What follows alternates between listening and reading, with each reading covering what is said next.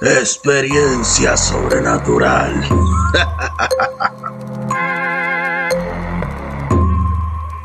Saludos, bienvenidos a su programa Experiencia Sobrenatural. Con este servidor, mi nombre es Rep y les doy la bienvenida en el día de hoy. Mañana, tarde o noche en la que me escuchan, les traigo un artículo que hice, el cual dice así: La maldición de la tumba de Tutankamón. La historia de la maldición comenzó poco después de que se abriera la tumba en 1922. El primer incidente ocurrió cuando un pájaro cayó muerto a los pies de Lord Carnarvon, el patrocinador financiero de la expedición de Carter.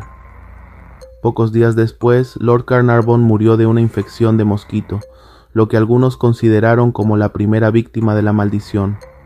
Desde entonces, se informaron una serie de incidentes inusuales y trágicos entre los miembros de la expedición y otros individuos relacionados con la excavación, lo que aumentó la creencia en la maldición.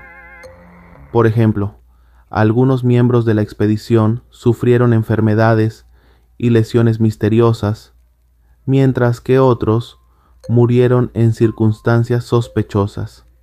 Incluso se dice que algunos objetos de la tumba estaban malditos y que quienes los poseían también sufrían las consecuencias. Sin embargo, es importante señalar que la mayoría de estos incidentes pueden explicarse por causas naturales como enfermedades y accidentes. Además, muchos de los individuos que participaron en la excavación vivieron durante muchos años después del descubrimiento sin sufrir ninguna desgracia. Aunque la maldición del faraón Tutankamón es una leyenda popular, los egiptólogos y otros expertos han descartado la idea de que una maldición sobrenatural esté relacionada con el descubrimiento de la tumba del faraón.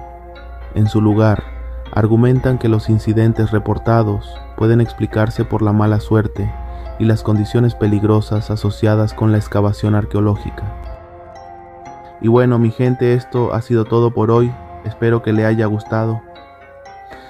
Recuerden que si tienen una historia o relato sobrenatural, me lo pueden enviar al correo, el cual es experiencia sobrenatural 0 gmail.com y en nuestras redes sociales como Facebook, Instagram o TikTok. No se olviden escucharnos en todas las plataformas digitales. Hasta la próxima y que Dios me los bendiga a todos.